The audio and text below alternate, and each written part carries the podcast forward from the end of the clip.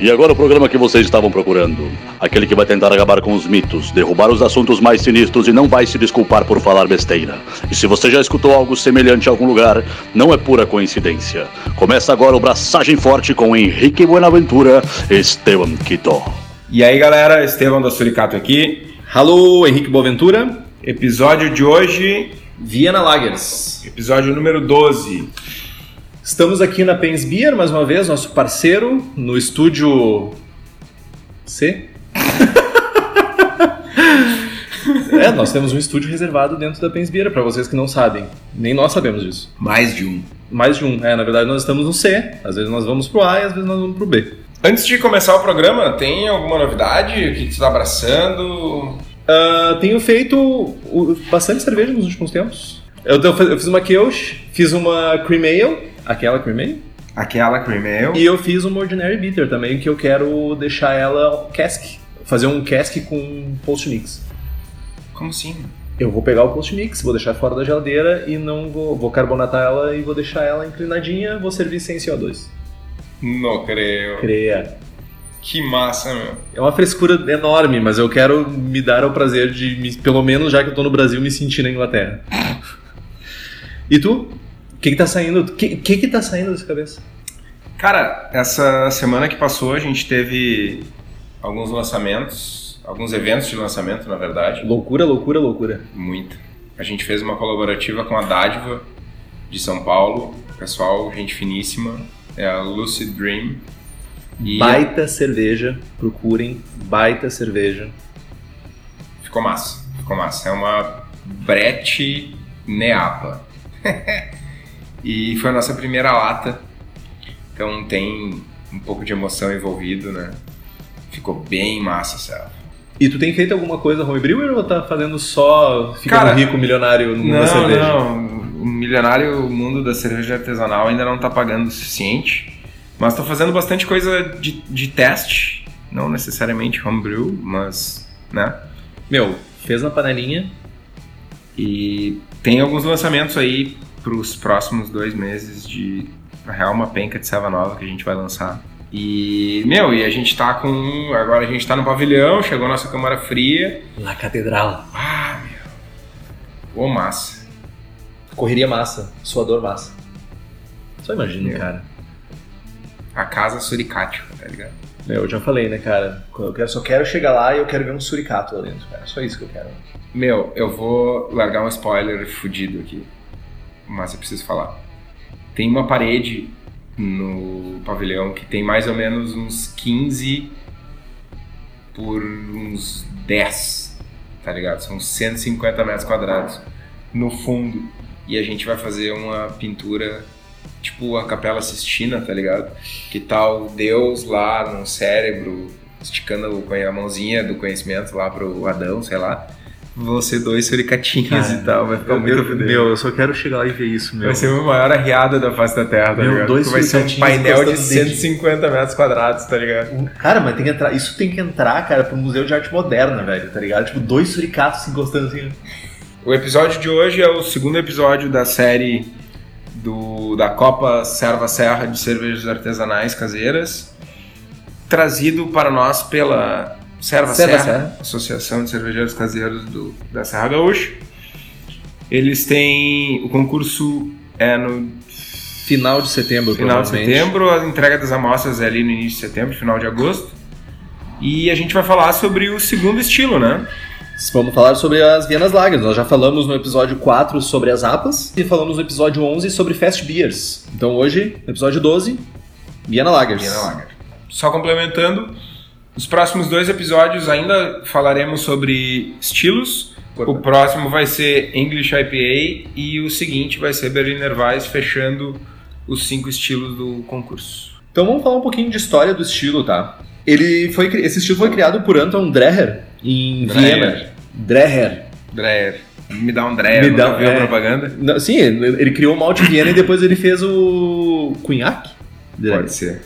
Em 1841. Deu duro. Toma, Duro. Dreher. Puta! Nossa senhora! E tu tava me falando, me xingando porque eu tava cantando Figueiroas aqui. E ele se, tornou- se tornou popular ah, lá pelo meio do século XIX. ele é um estilo praticamente extinto na região de origem dele, lá na, em Viena. Só, só um detalhe, foi criada em 41 e, tipo, meio do século 19 é, tipo, Dez anos depois. é, nove anos depois. Sim, Não deixa de ser o meio, tá ligado? Não, tudo bem. Deixa parecer que passou mais tempo pra cerveja. Pô, dá um, dá um desconto. A cerveja já não é feita direito mais na, na região de origem dela. Isso é interessante, né? Que em Viena ela é considerada uma cerveja velha, uma cerveja, um estilo Old remoto, school. old school, que ninguém mais toma. Lá ela não é comum de se encontrar lá, não, não espere. Por sinal, Viena Lager. Como é que é chamada uma Viena Lager em Viena?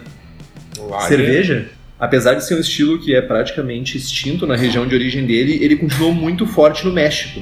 Ele foi levado por Santiago Graf e outros imigrantes austríacos no final do século XIX, quando já estava um pouco em decadência na, na Áustria esse estilo.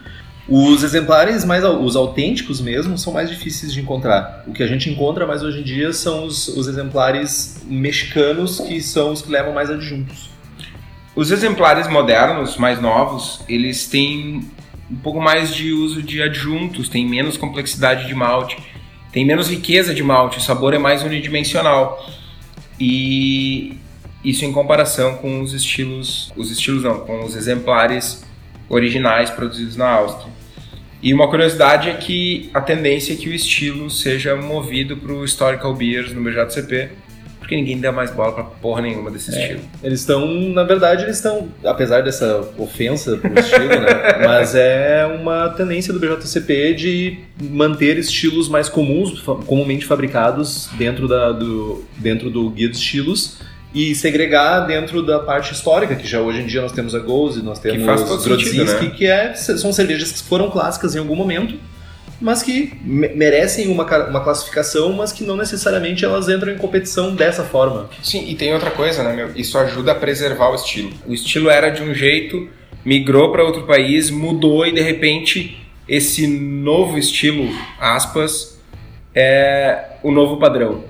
E aí quando tu muda dentro do guia o estilo para dentro do historical beers, a- a- a- o histórico fica preservado. Sim. A Goze, por exemplo, tem a Leipzig, falei certo? Leipzig. Tem a Leipzig Goze, que é o estilo tal qual, e tem a Contemporary Goze, que, tipo, meu, use o que quiser, faça loucuras tal qual a sua mente desejar, tá ligado? Sim. Então tu tem. Tu, tem, tu, tu preserva a originalidade do estilo, Tu consegue ter uma referência.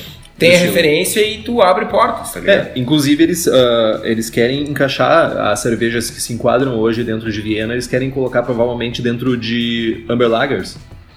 Faz, As novas, As né? novas, faz mais sentido. Sim. Então, Falando, em, falando em, em, em agrupar e definir e tal, qual é a definição do estilo pelo BJCP? pelo BJCP a definição ela é uma Amber Lager de força moderada, com um suave maltado e um amargor moderado, tá? Ah, finalizando relativamente seca, com sabor de malte limpo, tipo pão, um pouco tostado, que bastante do malte Viena, né? Característica bem do malte Viena. O foco é na qualidade dos maltes base, né? Que geralmente vai ser Viena. E processos. A cerveja não tem muitos maltes especiais, nem adjuntos. A cerveja clássica não tem muitos maltes especiais, nem adjuntos. O aroma, ele é moderadamente intenso de malte, com notas tostadas e maltadas, tá? O aroma de lúpulo é floral, condimentado, ele vai ser geralmente entre baixo e nenhum. O caráter de, da fermentação vai ser um caráter lager, limpo. E o... Vai ser sem caráter. Sem caráter, é, no final das contas isso. E caramelo ou torrado em excesso é totalmente inapropriado para esse estilo. E, e fala sobre a aparência então. Ah, meu, a serva é âmbar avermelhado. Âmbar avermelhado claro. A cobre. Meu, que porra é essa, velho? É fúcsia. Vermelhinha, meu, vermelhinha. Tipo ali dos, Cobrinho. dos 10. Fio de cobre? Dos 10 SRM até 9. Bah, meu, sou gênio, hein? Sou gênio, eu não tinha lido. Sou gênio. Sou gênio. Ah, tá bom. Gênio. Fiquei or- orgulhoso, tá? Nossa, tu te orgulha de ti mesmo. Aham. Nossa. Não, vou me Tu é orgulhar. autossuficiente, tá vou me ligado? orgulhar de quem? Do vizinho? Não sei. Enfim, a serva é avermelhado, avermelhado claro, até um cobre mais pegadinho. Ah, como quase toda boa lager, ela é brilhante, translúcida, espuma branca, quase branca, persistente, não tem nenhum problema de retenção. No sabor, Tem uma complexidade de malte suave, caráter rico, tostado, mas nenhum caramelo exagerado, nada de torrado. O amargor ele é uh, presente o suficiente para manter o equilíbrio. Normalmente a variedade do lúpulo é floral ou condimentado e, e tem pouco sabor, de baixo a nenhum. O final é seco, crisp, muitos traduziriam como crocante. crocante. Essa é uma das células crocantes. E tem um final moderadamente persistente. Além disso, é, um não caráter de fermentação também existe, ou não existe. Fermentação limpa fermentação de lager. limpa de lager. No máximo um sulfurinho. Sulfurinho. Sulfurinho. Na sensação na boca, ela vai ter um corpo médio-baixo a médio, com uma suave cremosidade e com uma carbonatação moderada. Então não, não esperem exemplares tipo, espumante. Não espera nada espumante e também não espera nada um cask. Então, carbonatação moderada. As estatísticas, a OG dela é entre 1048 e 1055, a FG é de 1010 a 1014, o amargor é entre 18 e 30 IBUs, a cor é entre 9 e 15 SRM, o teor alcoólico vai ser entre 4,7 e 5,5%. Comparando com outros estilos, ela vai ter um caráter de malte mais leve, com menos corpo e menos amargor que uma Märzen, e ainda assim ela tem o mesmo perfil, o mesmo sabor de malte, a mesma presença de malte. Porém, né, uma intensidade menor. É, mais equilibrado, né? Ela vai ser mais Sim, equilibrada. mais equilibrada. Quando comparada com uma Czech Amber Lager, ela é menos rica, menos maltada e menos centrada em lúpulo. Então é, dá para dizer que ela é uma selva menor que uma Czech Amber Lager, porque ela ao mesmo tempo tem menos malte e menos lúpulo. Joia. As principais cervejas relacionadas ao estilo, tá? Ah, eu... É impossível pronunciar isso aqui. Cadê a nossa amiga que, foi, que é não, poliglota? Não, não, não, sem poliglotismos. Quatemon. Qua, Quatemon. Meu, é, é mexicano. Não é, tem no Brasil, Não né? tem isso aqui. É a Noche Buena Quatemon. Chuck, Chucknut Vienna Lager, Devil's Backbone Vienna Lager, Figueroa Mountain Danish Style Red Lager, Heavy Seas, Cutlass Amber Lager, Shell's Fire Brick. Nenhuma dessas servas chega aqui. Alguns exemplares nacionais que não necessariamente se encaixam 100% dentro do estilo, mas é, é bom citar como exemplo até para a galera poder ter uma base, tomar e entender um pouco melhor o estilo. É a Double Vienna Lager da Morada, que é uma Double, que é uma Vienna Lager maior. Pega essa cerveja, imagina metade dela é uma Viena. Tem a Double Vienna da Beerbaum também, é Sigam- moda Double Vienna, que bosta. essa. Sigam o mesmo conselho. A Beerland Vienna, Que, segundo discussões que nós estávamos aqui, ela é uma Viena pro BA e não pro BJCP. É, tem há bastante tempo, tem um debate aí forte. Tem a X-Lager, ou X-Lager da pauta.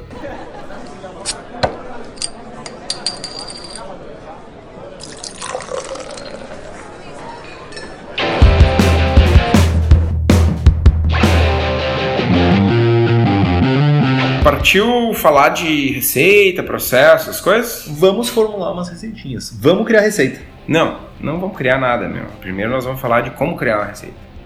Que malte usar, que lúpulo usar, como É fazer. só pra me contrariar, né? Menino de pijama listrado. Resumindo o episódio, ah, pensando na ceva, que como tu resumiria ele?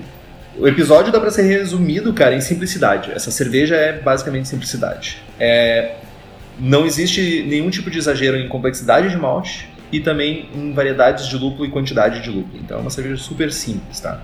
Os maltes utilizados, o principal deles é o malte Viena, que é o malte base, que ele dá um leve tostado e complexidade para a cerveja. Ah, sempre deve ser usado o melhor malte disponível. O foco dessa cerveja é em qualidade. Só um pequeno porém aí. Não só, ne- não só É. nessa ceva, né, meu?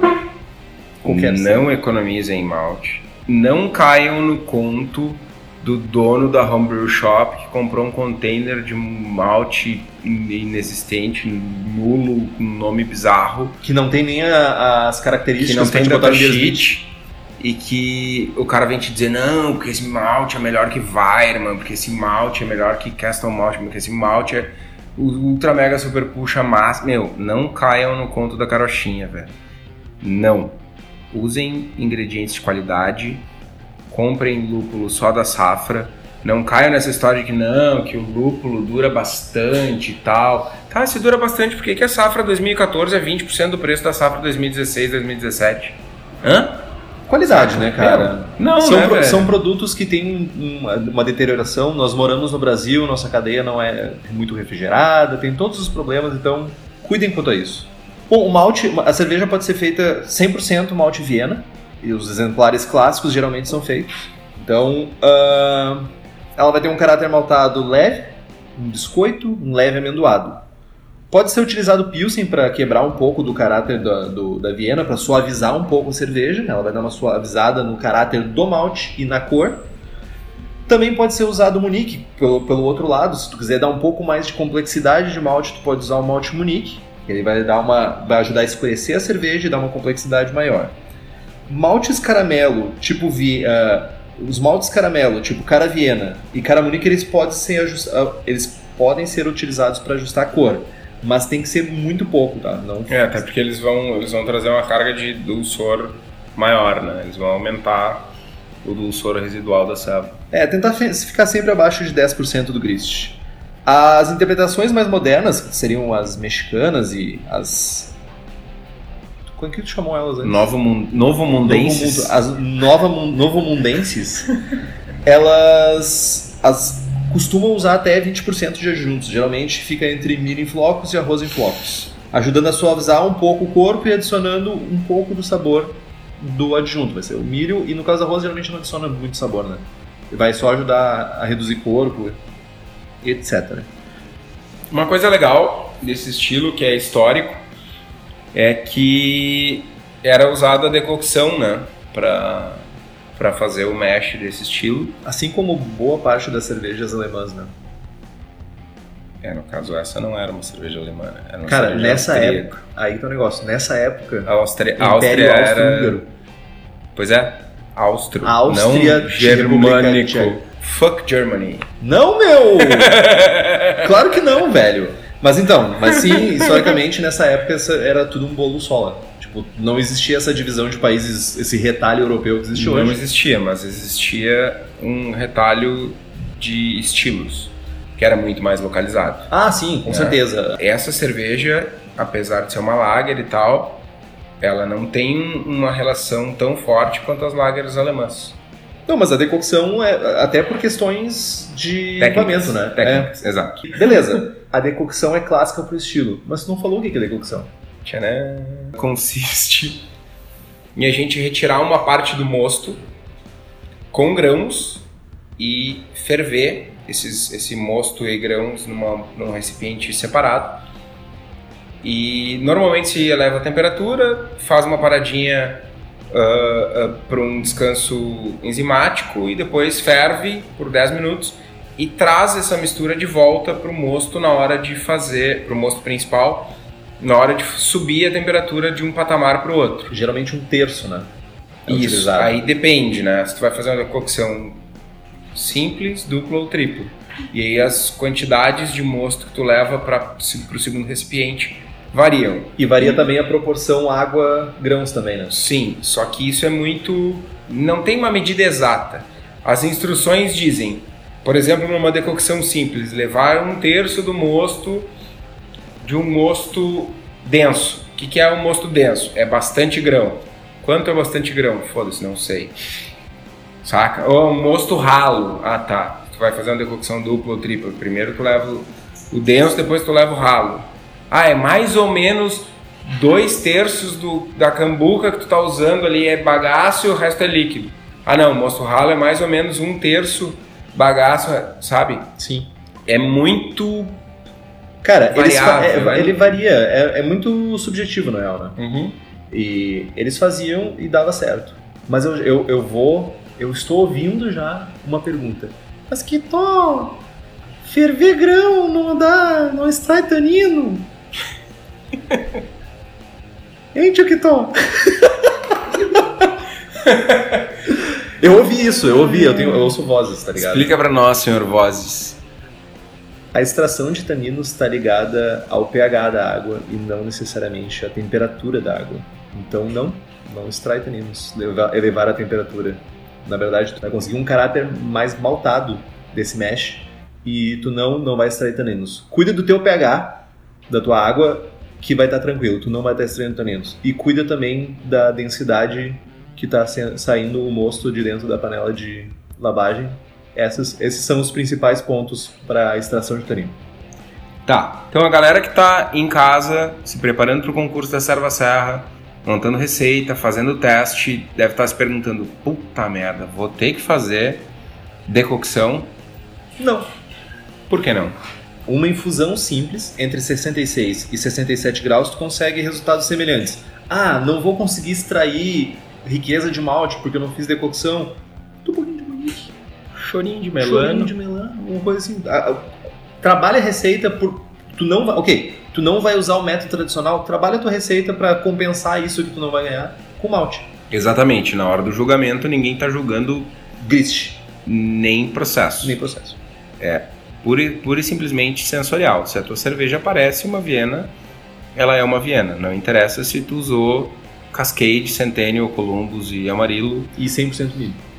Isso, essencialmente.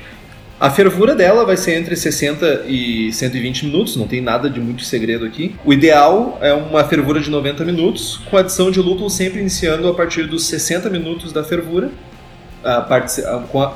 E adição de lúpulos sempre nos 60 minutos finais da fervura, que é para evitar harsh. Aquele caráter harsh do lúpulo de ficar muito gramíneo, ficar um amargor ruim. Os lúpulos uh, tradicionais para o estilo são lúpulos continentais europeus, uh, normalmente Saaz, Styrian Golding, Stetnanger, Spalter, Mittelfru.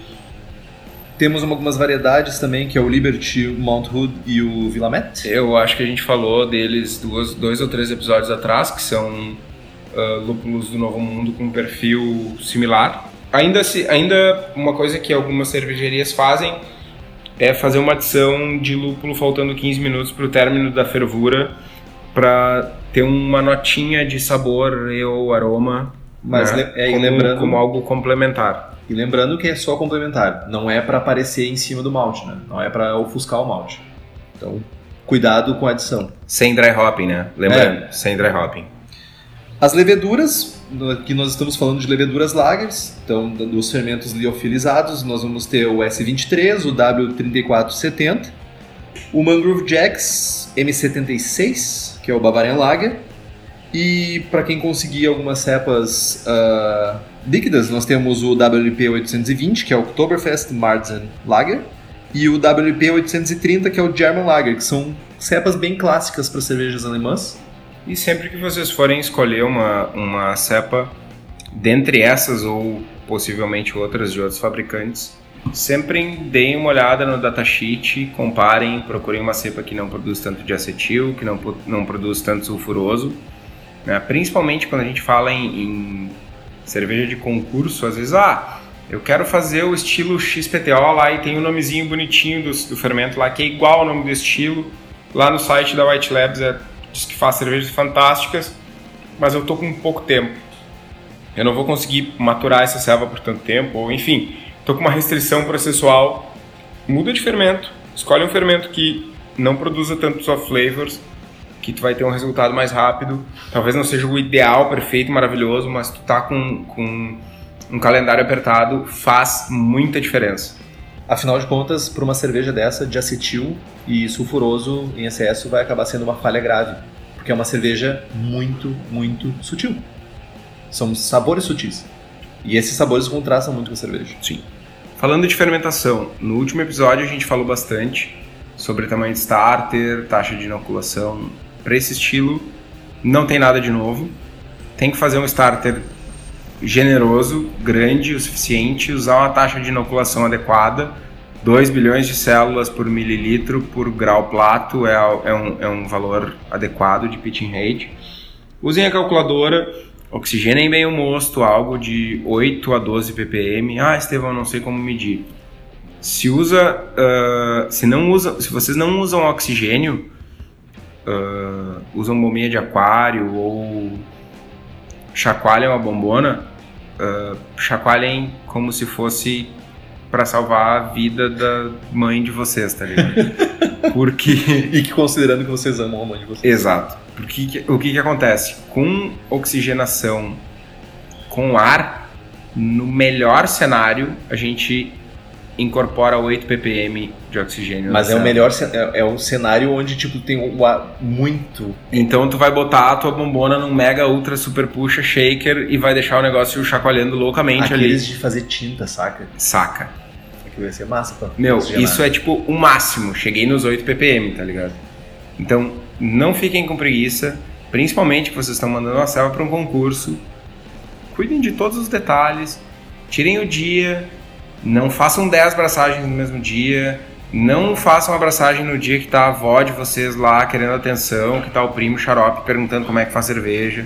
Não tomem ceva durante a abraçagem, Boa dica. extremamente importante. Toma depois pra finalizar. É, Terminei, meu, bebe. meu, co- acorda cedo, braça cedo, três da tarde terminou, meu, toma o tragão da vida, mas não durante, né? Ainda sobre fermentação, temperaturas de fermentação entre, do- entre 10 e 13 graus, dando uma variadinha para mais ou para menos, ah, de acordo com o tipo de fermento que vocês estão usando, sigam a recomendação do fabricante.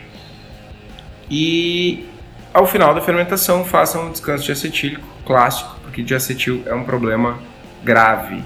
Lagering é uma coisa importante para essa cerveja também. Ah, fazer um, um processo de lagering entre 1 e 5 graus é importante que essa cerveja para reabsorver compostos que vão ser gerados durante a fermentação e para suavizar essa cerveja para ela ficar maturada. Então uma regra de uma semana, que é a regra alemã de uma semana por grau plato, é um bom início.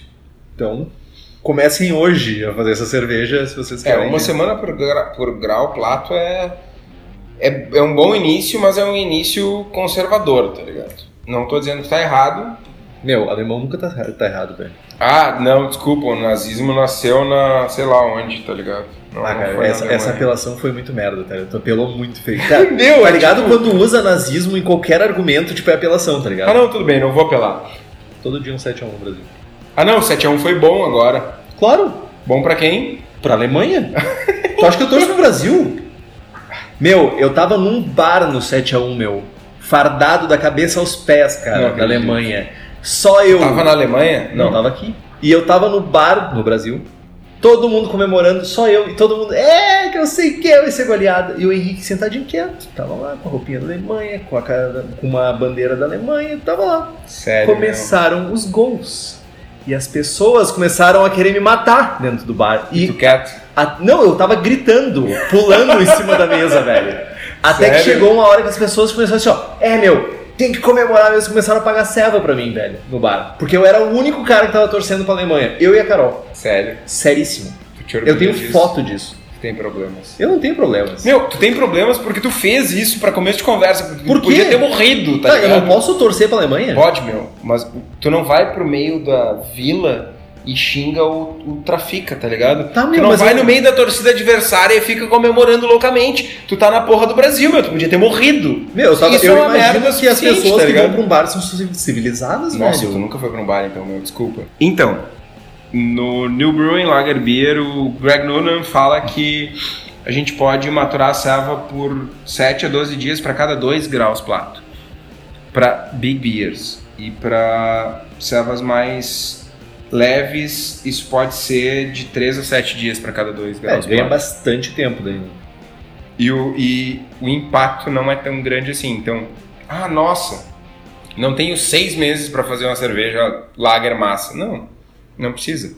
Tu consegue fazer ela num tempo reduzido, com, com, sem, um, sem detrimento à tua qualidade. Então, tu não precisa ter um tempo exagerado para fazer a cerveja, uma lager. Pode ter um tempo reduzido e ainda assim fazer uma boa lager, fazer uma lager que vai maturar adequadamente, que vai chegar no perfil sensorial ah, ideal. né? Ah, não, se eu maturar por seis meses, a minha cerveja vai ficar muito melhor do que uma maturada por dois meses. Não vai. Não vai. Chega um ponto que. Não tem mais o que melhorar. Exato. Começa a piorar. Exato. Outra coisa que não é tão comum para o cerejeiro caseiro, mas a técnica do Krausening também é interessante, pode acelerar esse processo de maturação, né? Que é basicamente aquilo que a gente já conversou, adiciona de 1 a 2 litros de fermentação ativa, então tu precisa ter uma outra cerveja fermentando, coloca essa fermentação ativa em cima da outra cerveja, quando ainda estiver faltando 4 a 8 pontos de densidade para terminar. É importante baixar a temperatura bem lentamente para evitar que seja expressado off flavors na cerveja que podem ser gerados por essa temperatura baixar muito rápido, com cold crashing. a levedura pode achar que o mundo está acabando e expelir coisas ruins nesse processo. E, e a água, meu? Qualquer perfil de água pode ser utilizado, preferencialmente uma água moderadamente dura. Uh, como é o caso da região aqui sul, em Porto Alegre especificamente, onde nós estamos, uma água muito mole, tu pode adicionar um pouco de carbonato de cálcio ou sulfato de cálcio para não deixar ela tão mole. Né? Então usa uma calculadora de água. Nós recomendamos a Brewmother, que é o que nós utilizamos. Vai ter o link no post. Mas também tem a calculadora do Beersmith, tem outra, tem Brewer's uma calculadora, Friend. Tem a do Brewer's Friend, tem a própria do John Palmer, que é bem clássica também, uma planilha do John Palmer que é bem clássica. Essa do Brewmother é um pouco mais complexa, mas ela é ó, Linda. two thumbs up. Carbonatação, 2,5 a 2,7 volumes, nada. É o carbonatadinha, né? Carbonatadinha. carbonatadinha. E qual o desafio dessa ceba? Falando, falando de tudo isso, e qual é o maior desafio dela? Cara, é a fermentação, não tem, não tem outro não tem outro grande ponto. Tu tem que manter a receita simples, tá? não precisa Eu... fazer uma receita mega complexa com 2.500 maltes, 3.500 lúpulos, faz uma receita simples e tal e cuida da fermentação. Isso é muito importante. Os livros recomendados, assim como no último episódio, Oktoberfest Vienna Marzen, do George Fix, e o New Brewing Lager Beer, do Greg Newman. Newman? Newman.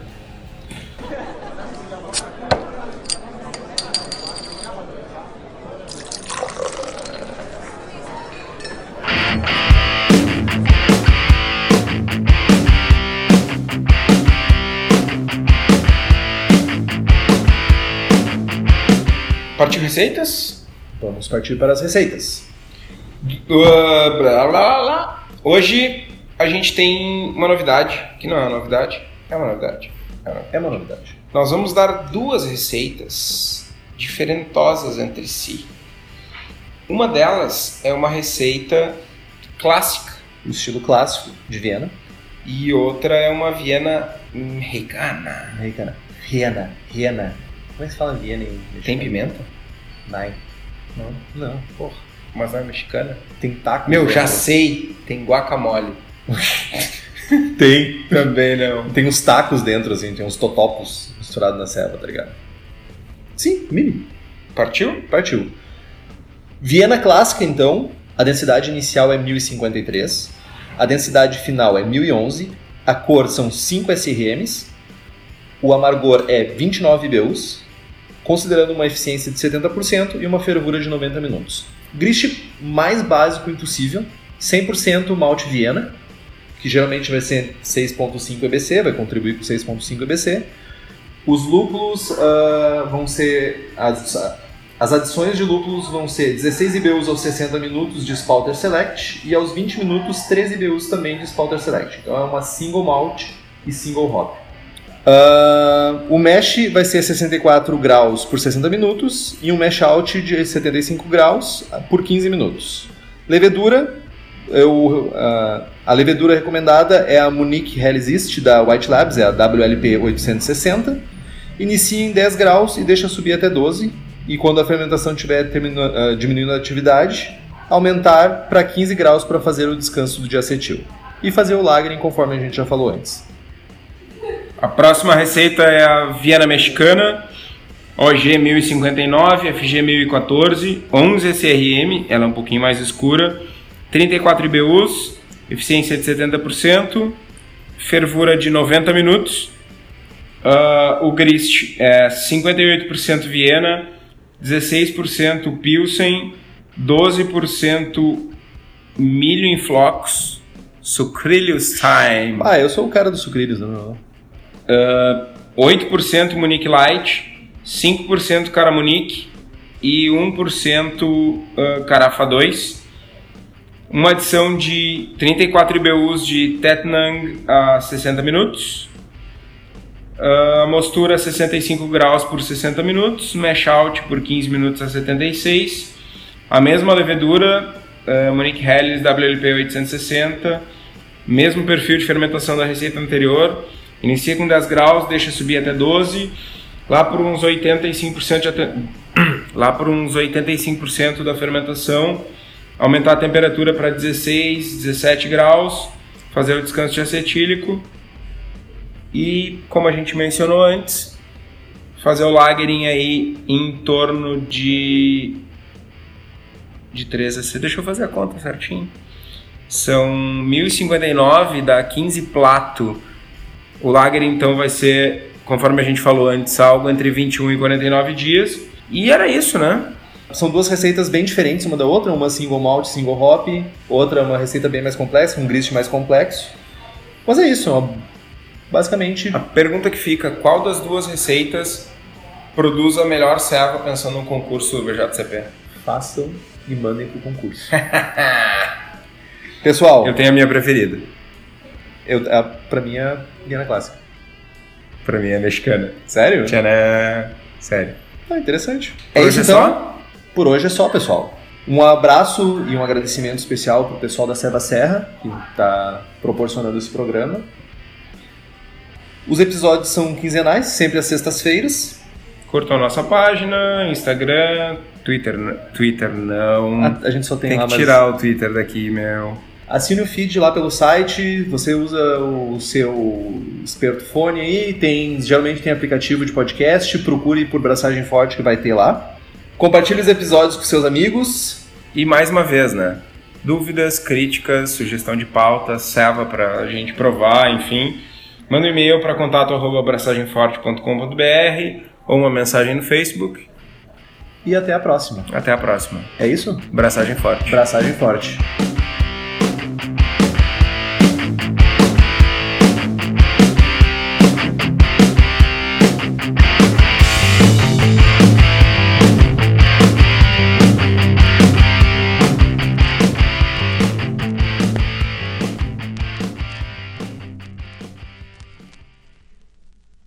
Eu não vou pra um bar tipo, que vende Skol, vou pra um bar que, tipo, que vende cerveja artesanal, ah, velho. Mega preconceituoso esse teu comentário agora.